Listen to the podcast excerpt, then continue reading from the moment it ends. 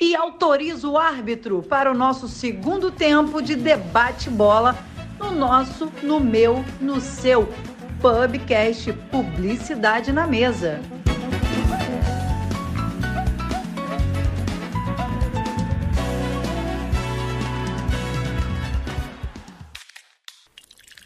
Chega mais! Vai começar o Pubcast Publicidade na Mesa.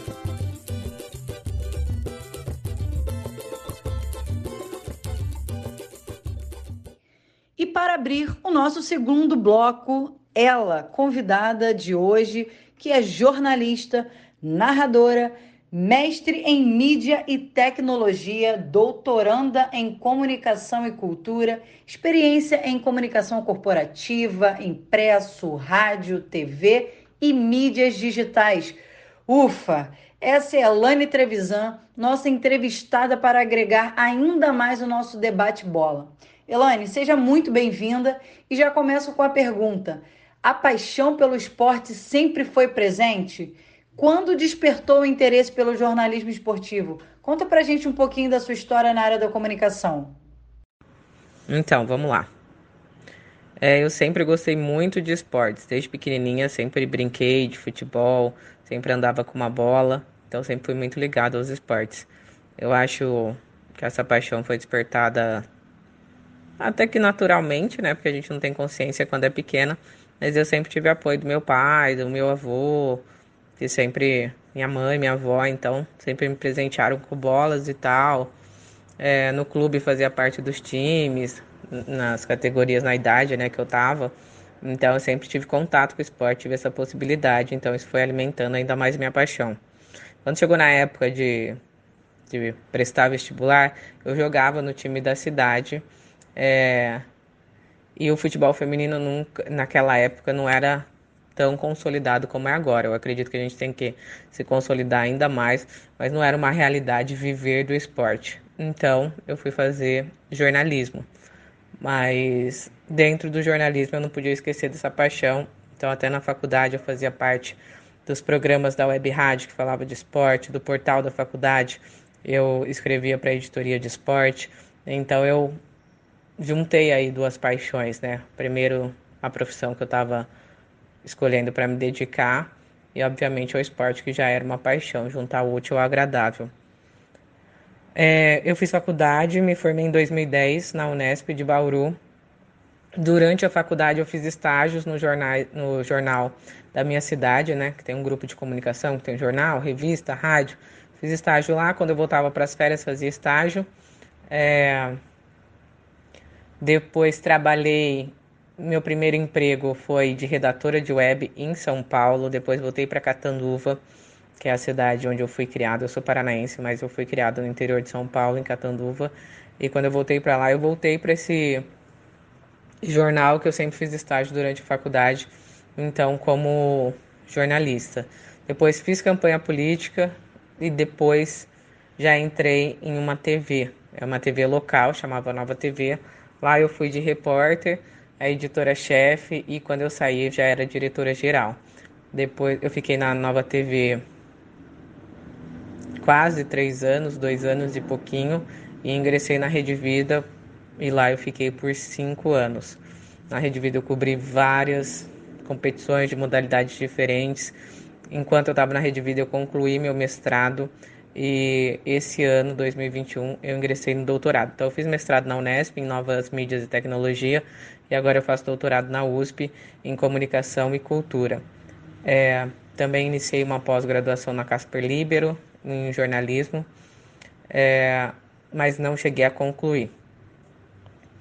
E foi isso. E depois de, de passar pela Rede Vida, tive a experiência de participar do programa A Narradora Leis no Esporte Interativo em 2018 também participei de transmissões para várias web rádios.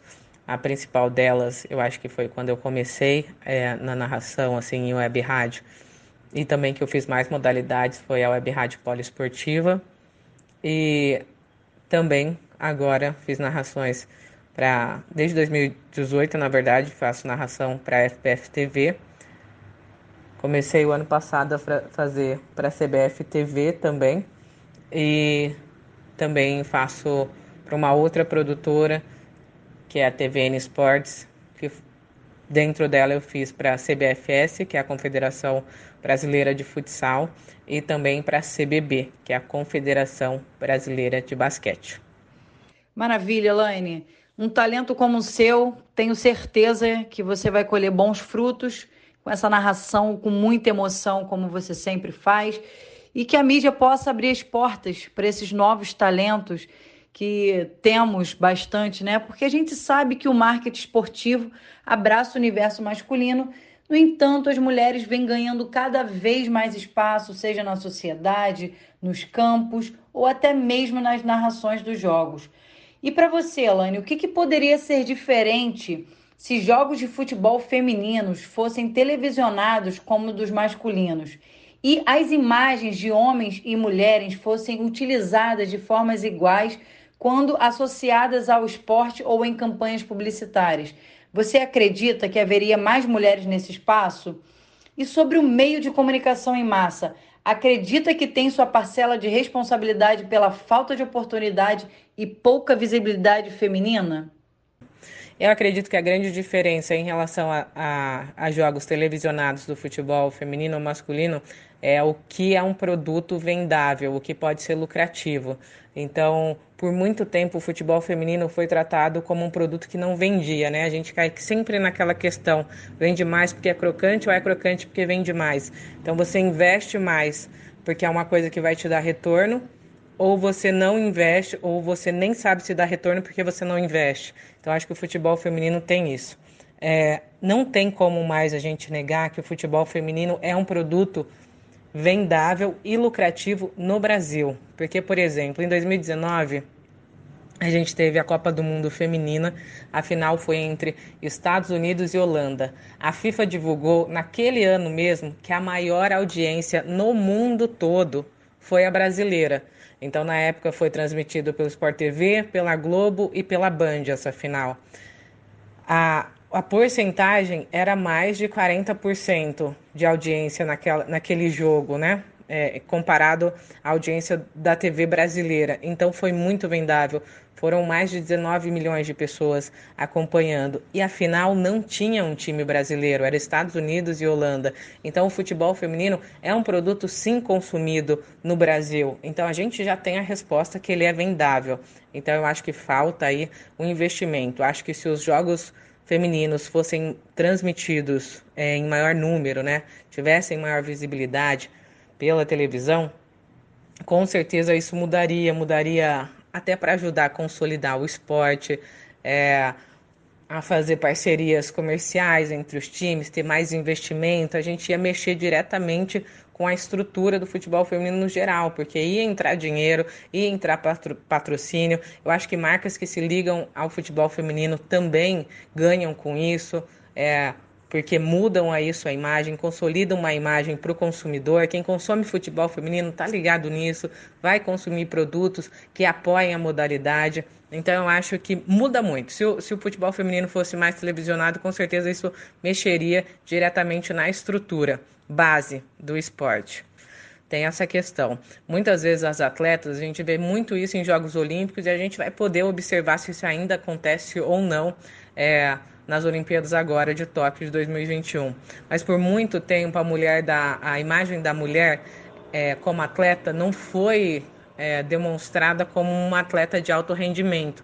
Mas sempre quando a gente pega a imagem da mulher atleta, a gente trabalha com a sexualidade é, dela. Então a gente, ah, você vê matérias, as musas da, da Olimpíadas, é, sobre cabelo, beleza, e dos homens você vê ao contrário, os, os, campeões olímpicos, os homens que estão em Olimpíadas, eles sempre trazem matérias, pelo menos jornalísticas, em relação ao rendimento deles, entendeu? Então, quantas medalhas ganhou, que recorde bateu, a imagem da mulher e do homem são tratadas de formas diferentes. Eu acho que na publicidade isso também interfere. Então, por que a gente quer mulheres. É, para fazer uma propaganda só de beleza, como é, quando ela é uma atleta de alto rendimento. Então, por que não, é, se é no mercado de beleza, de um desodorante que dura mais, porque a, a mulher vai, vai fazer a prática esportiva e tal, como é usado dos homens, entendeu? Então, eu acho que a imagem ainda para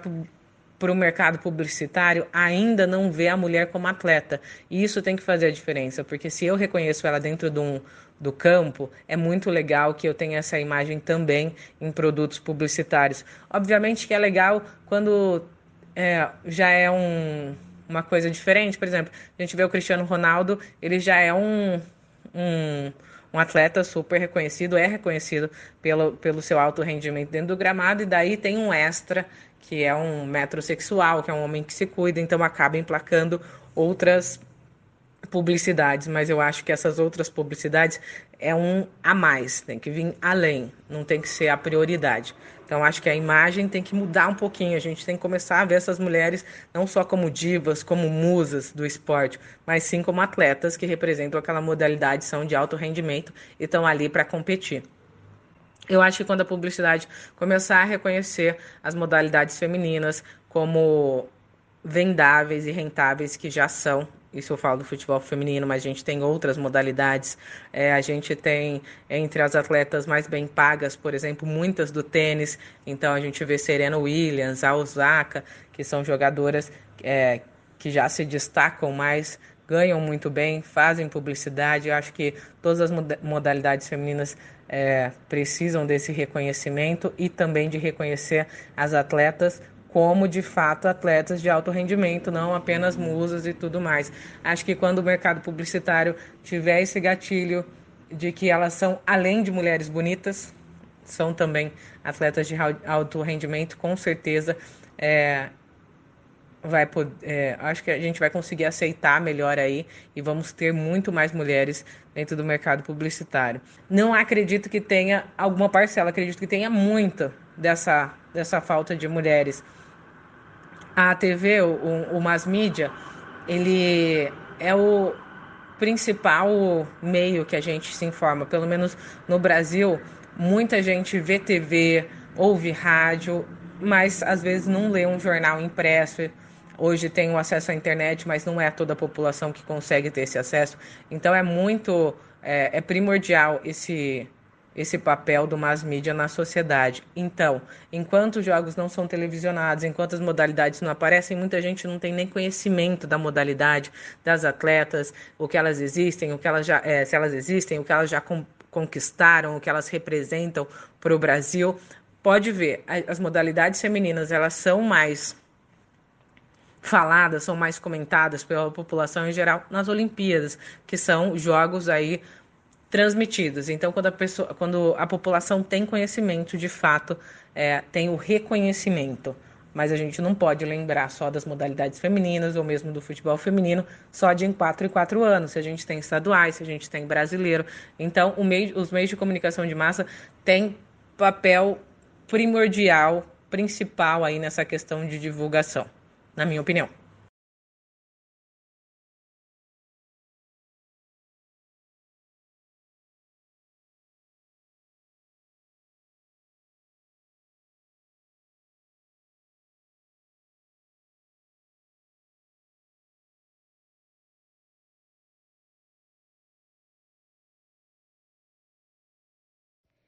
Excelente colocação, Elaine. De fato, o mercado publicitário ainda não vê a mulher como atleta, e sim a simbologia de sua beleza, suas curvas, e a mídia faz toda a diferença nessa nova inclusão das mulheres, visando mostrar o poder, a força, o talento que a mulher tem no esporte, né, Elaine? E você, com tantas experiências aí, conta pra gente qual é a sensação de narradora do Campeonato Brasileiro ver o futebol feminino sendo fomentado desde a base. Me responde aí, a base vem forte? Não só por narrar, mas por estudar a modalidade e um dia já ter sonhado em fazer parte dela também como jogadora, eu tenho um carinho muito especial pelo futebol feminino. Eu fico muito feliz quando eu vejo esse fomento desde a base. É, no interior a gente tem vários times que fomentam a base do futebol feminino, mesmo antes quando não tinham competições. Eu acho que a base é o ponto principal aí de qualquer esporte. A gente vai com a base conseguir é, ter jogadoras melhor preparadas para as competições, em um nível diferente, evitar lesões, além de, claro, ter esse papel do esporte social. Nem todas as meninas que jogarem na base vão ser jogadoras profissionais, mas o, o esporte tem um papel social muito forte e isso é muito legal que que seja fomentado entre jovens, crianças, adolescentes, porque aí eles também têm um outro caminho de se tornar melhores cidadãos, não só grandes atletas, mas é importante também. Então, acho que a base é o principal para você ter equipes fortes, uma modalidade que depois não precise não vai precisar começar com um time principal com jogadores que não tiveram essa preparação, a base é muito importante. Quando a gente fala a base vem forte mesmo, será que vem forte? Eu acredito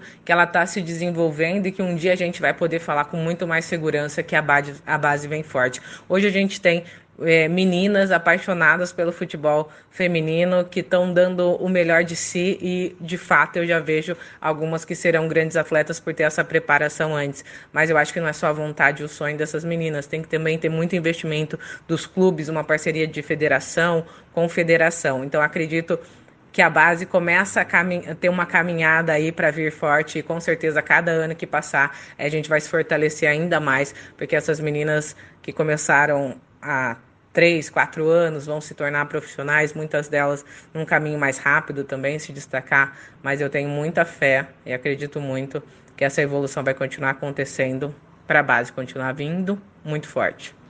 Também tenho muita fé, Elaine. Acredito muito nas nossas meninas, temos potencial para chegar lá e o investimento e patrocínio em clubes e em jogadoras permite que as habilidades já apresentadas na base sejam aprimoradas no futuro. E eu tenho fé, Elaine, que um dia eu vou ver uma mulher narrando uma final de Copa do Mundo da nossa seleção feminina e a gente vai ganhar a tão sonhada primeira estrelinha na nossa camisa.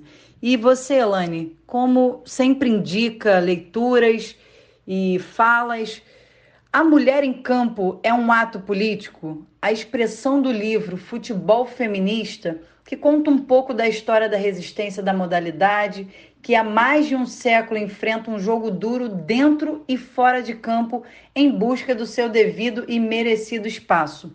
Esse livro que você indicou, Elaine, gera empoderamento e pretende fomentar ainda mais o debate da inclusão feminina na área esportiva. Qual a importância da indicação dessa leitura na atual influência do marketing esportivo no nosso país? Bom, em relação ao livro Futebol Feminista, é, que é da Lu Castro e do Darcio Rica, é, eu acho que quando a gente trabalha com futebol feminino e a gente indica alguma leitura ou indica algum produto relacionado a isso, a gente tem que ter responsabilidade do que aquilo representa. Eu indico esse livro porque realmente eu conheço os autores, eu sei da luta da Lu Castro, que é pesquisadora já da modalidade há um bom tempo.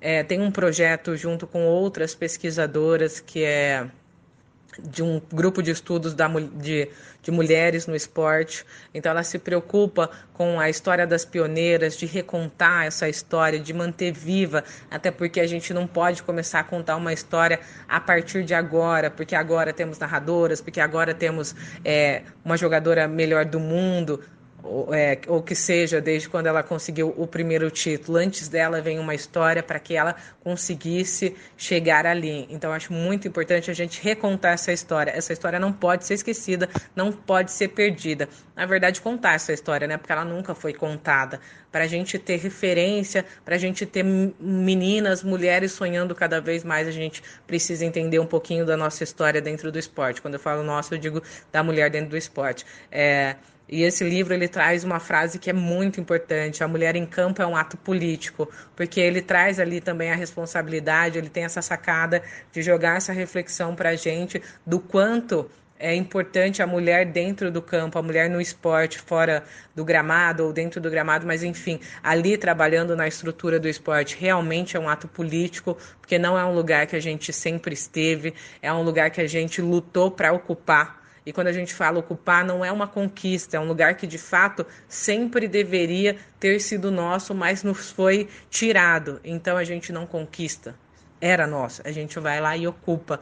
E ocupar é um ato político, é uma resistência, é estar ali sempre batalhando para possibilitar que a mulher de fato tenha seus direitos é, adquiridos, seus direitos valorizados, né?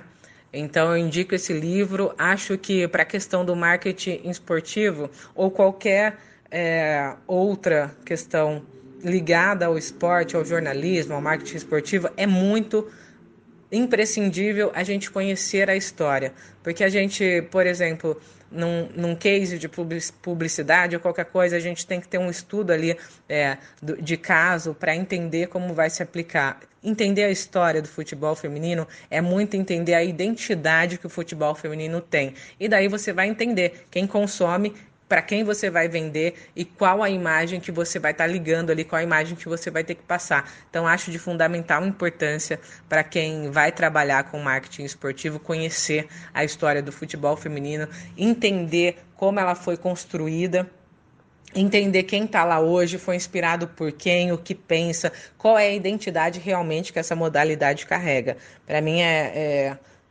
é, uma questão muito de, de ser sensível e de fato criar uma campanha ou trabalhar é, com pessoas que você é, você precisa entender as pessoas para trabalhar daquilo. E conhecer a história é, é você mostrar profissionalismo e mostrar que realmente vai fazer aquele trabalho bem feito. Então eu acho de extrema necessidade é, esse livro que traz de uma forma muito legal a história do futebol feminino, como se fosse uma partida mesmo, mas passeando pela história, pelas lutas, pela ocupação, pela resistência e pela conquista.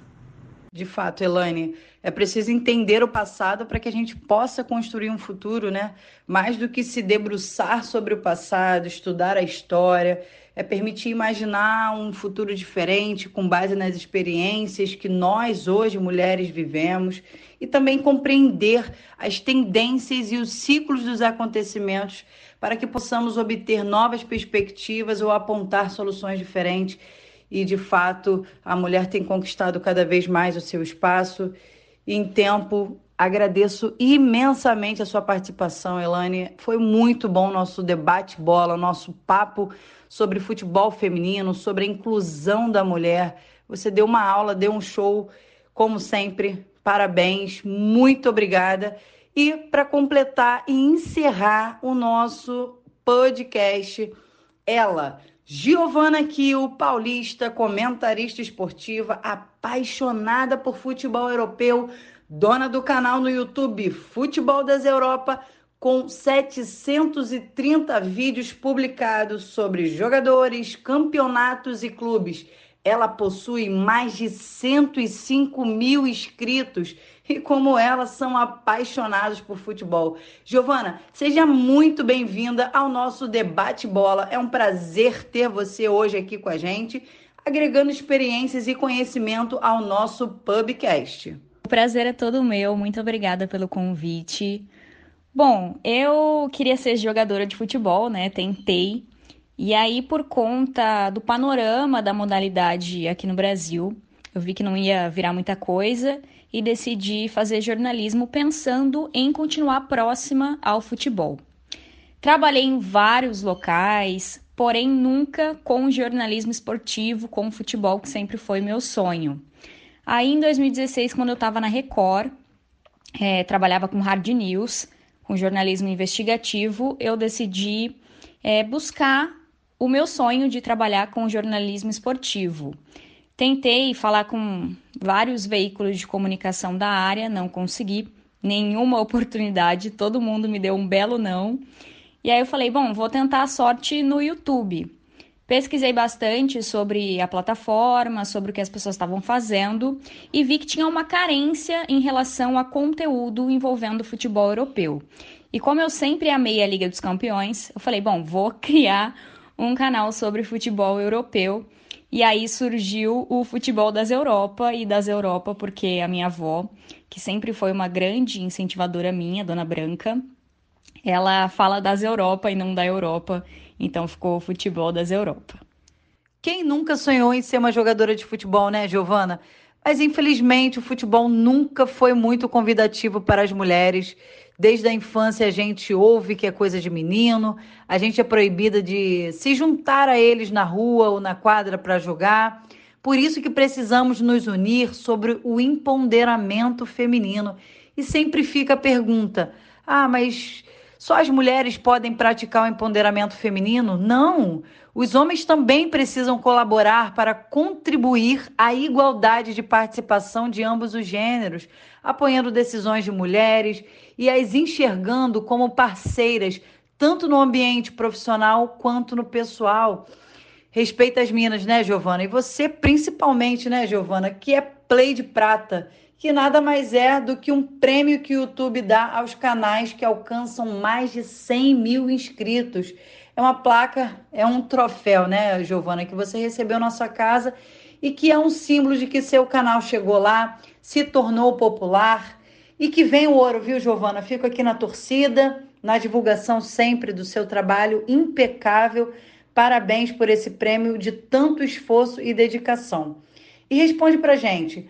Quais foram os desafios de criar um conteúdo e gerar engajamento para um público predominantemente masculino que segue o seu canal? Ah, muito obrigada. Eu comemorei muito os 100 mil inscritos porque de fato foi bem complicado chegar a essa marca. Existe muito preconceito ainda em relação à mulher no jornalismo esportivo, a mulher falando sobre futebol. Todo dia eu pego um comentário machista nos meus vídeos, mas hoje eu me sinto mais confiante. Eu acho que os números também têm me blindado bastante porque eu atingi uma base de fãs e esses fãs eles já me defendem. Então, sempre que tem algum comentário machista, eu já vejo logo alguém que gosta do meu trabalho me defendendo. Então, hoje eu já tenho a confiança de algumas pessoas e isso me impulsiona e isso faz com que eu tenha mais confiança e acredite mais no meu trabalho, no meu conteúdo. Acreditar no seu potencial já é um grande passo, Giovana. Como você lida com comentários machistas em vídeos publicados no seu canal? Antes, quando eu lia algum comentário assim pejorativo, eu ficava de fato, me sentia atingida de fato, duvidando da minha capacidade. E hoje eu já olho e, e só lamento pelo pensamento machista da pessoa. Pois é, Giovana. A importância de se ter mulheres ocupando esses espaços é justamente essa.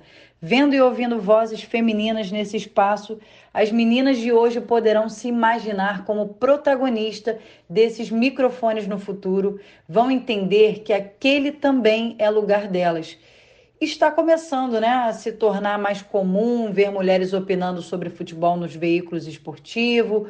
Os programas de mesa redonda estão tendo mais a presença feminina com mais frequência. Né? E mais do que isso, passamos a ver mulheres também narrando jogos de futebol em rede nacional. Isso é um avanço e um tanto essencial para a mudança da cultura que queremos ir muito além do esporte. Lugar de mulher é onde ela quiser, inclusive nos campos, jogando, comandando, apitando, comentando e também narrando. Representatividade importa e por isso também é importante que tenhamos mais mulheres no meio do marketing esportivo. Eu tento pensar além do problema, eu tento sempre visualizar que o que eu estou fazendo é para gerações futuras que eu estou quebrando essas barreiras que eu estou sofrendo agora para que as outras meninas que tenham o mesmo sonho que eu tenho não sofram tanto. É um longo caminho que a gente vai ter que batalhar muito, mas que a gente aos poucos está conquistando, está vencendo, está tendo mais espaço. Eu acho que a internet ela tem proporcionado muito crescimento da mulher no jornalismo esportivo, mas ainda falta o apoio da grande mídia. Você vê em televisão que você conta nos dedos as narradoras, principalmente as comentaristas. Então a grande mídia, ela precisa nos apoiar para que a gente consiga ter as mesmas oportunidades que os homens. Não é que não tem mulher competente para comentar futebol, é que as grandes mídias não querem colocar a gente, eles têm medo da reação do público. E na verdade o público já está acostumado, já está se acostumando a escutar, a aceitar, a de fato gostar das mulheres comentando futebol então só falta o pensamento de quem está comandando esses grandes veículos mudar. Falta a coragem desse pessoal que comanda TV, que comanda rádio. De fato, Giovana, quando assistimos um jogo de futebol televisionado, pode chegar a ser estranho ouvir mulheres narrando, mas isso acontece porque não fomos acostumadas com essas vozes, não é comum. No entanto, a partir do momento que uma emissora decide aderir à causa de vez e colocar as mulheres para narrarem frequentemente, a qualidade da narração dessas profissionais aumenta e o estranhamento começa a desaparecer. Depois disso, os efeitos só podem ser positivos. Essa iniciativa e esse marco histórico abrem portas para aquelas que sonham em trabalhar com esporte, sonharem ainda mais alto, vendo que é sim possível chegar onde quiser. E de fato, Giovana, foi preciso 54 anos para finalmente ter uma mulher nos comentários dos jogos televisionados pela TV Globo. Essa espera acabou graças a Ana Thaís Matos e a você também, Giovana, e outras mulheres que buscam incansavelmente o seu devido e merecido reconhecimento como profissional. Vendo e ouvindo vozes femininas nesse espaço, as meninas de hoje poderão se imaginar como protagonista desses microfones no futuro. Vão entender que aquele também é lugar delas. E Giovana, qual recado você deixa para as futuras gerações que terão você como inspiração? O recado que eu deixo é que elas não desistam dos sonhos porque uma pessoa disse isso ou aquilo por conta de preconceito. Nós sabemos a nossa capacidade e as mulheres têm que ter em mente que sim, elas vão ter que trabalhar mil vezes mais que um homem para conquistar o mesmo espaço, o mesmo salário. Mas a gente já nasceu mais forte, nós somos mais fortes por natureza. Então a gente tem que encarar isso, bater no peito e ir para cima, porque é gol na certa. Eu acho que ninguém mais segura a gente, não só no jornalismo esportivo, mas em qualquer área. A gente não tem que desistir das batalhas e tem que seguir lutando pelo espaço que é nosso, sim, de direito. Maravilha, Giovana! E é com essa mensagem encorajadora para as futuras gerações que o Spotify se despede do nosso Pubcast de hoje. Foi uma honra contar com a participação de profissionais incríveis que vêm quebrando barreiras históricas da inclusão de mulheres no marketing esportivo. A você, obrigada pela companhia na nossa arquibancada e até o próximo programa com novos temas no Pubcast Publicidade na Mesa. Anota aí, você não pode perder.